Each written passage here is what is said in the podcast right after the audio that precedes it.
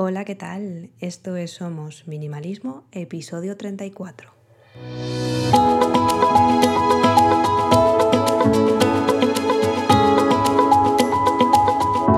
Bienvenidos una semana más. Yo soy Sarai, quien está detrás de este podcast en el que hablamos de minimalismo y todos los cambios que puede traer a nuestro día a día para tener una vida con sentido, con propósito y centrándonos en lo verdaderamente importante. Hoy quería hablaros de empezar en pequeñito. Seguramente lo hayamos escuchado antes, pero vamos a, refrescar un poco la memoria y a indagar un poquito más sobre esto de empezar en pequeño. Sabemos que cuando hay algo grande tenemos que empezar en pequeño, pero normalmente se nos va la mente a la idea global, a ese objetivo final. Por tanto, no vamos a hacer nada todavía, vamos a ir pasito a paso. Simplemente nos vamos a tomar el tiempo para reflexionar sobre la idea de empezar en pequeño. En el tema del minimalismo lo vamos a aplicar al tema de minimizar. No importa lo abarrotada que tengamos nuestra casa, nuestros cajones, nuestro trastero si lo tenemos. No importa cómo de desorganizada esté nuestra vida en este momento.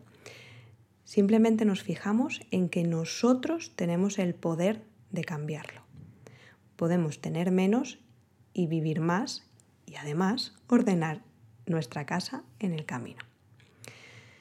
Rápidamente, vamos a traer a la mente una tarea que llevamos aplazando porque es desalentadora si la, si la miramos en global, que hayamos estado posponiendo durante un tiempo. ¿La tenemos? Vale. Vamos a tratar de visualizarlo. Una vez la tenemos en mente, imaginaos, por ejemplo, que es eh, minimizar u organizar nuestro trastero.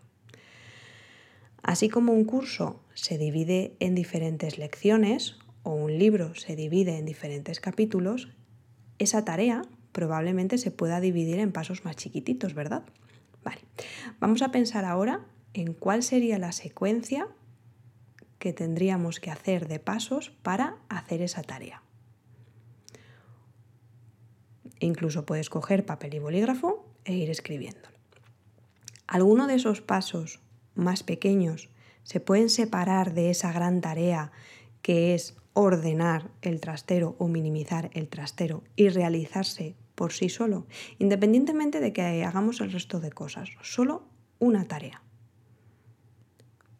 Obviamente, seguramente hay alguna tarea que se puede hacer por separado, ¿no? De no ir directamente al trastero y tirarnos una semana entera. Vale. Pues ordenar nuestra vida comienza con este proceso, Incluso los árboles más grandes y antiguos comenzaron con una pequeña semilla, con un pequeño brote. La vida y las habilidades que nos imaginamos para nosotros mismos podemos empezarlas hoy, incluso sin haber hecho nada todavía. Simplemente visualizando y desgranando en pequeñas tareas hasta llegar a nuestro objetivo más grande. Pensemos ahora, ¿cuáles son algunos otros proyectos grandes o incluso más, pequeños en los que podemos pensar de esta manera. Si lo llevamos a otras facetas de nuestra vida, poca gente puede escribir un libro de la noche a la mañana.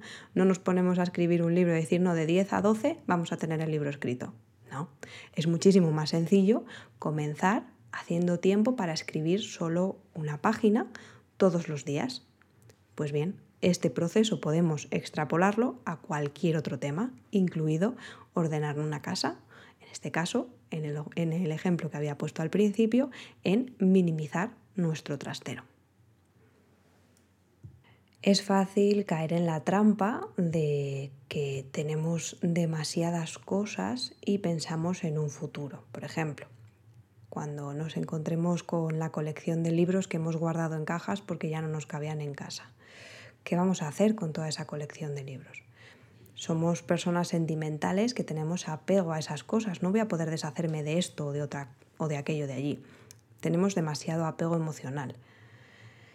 Y la respuesta para esto es que debemos empezar poquito a poco. No tenemos que empezar con un gran paso.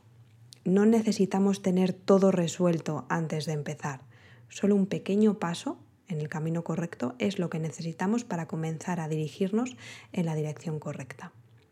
Y esto, como digo, lo podemos aplicar a cualquier cosa. El viaje a cualquier lugar siempre empieza con un pequeño paso. Y aquí terminamos el episodio de hoy.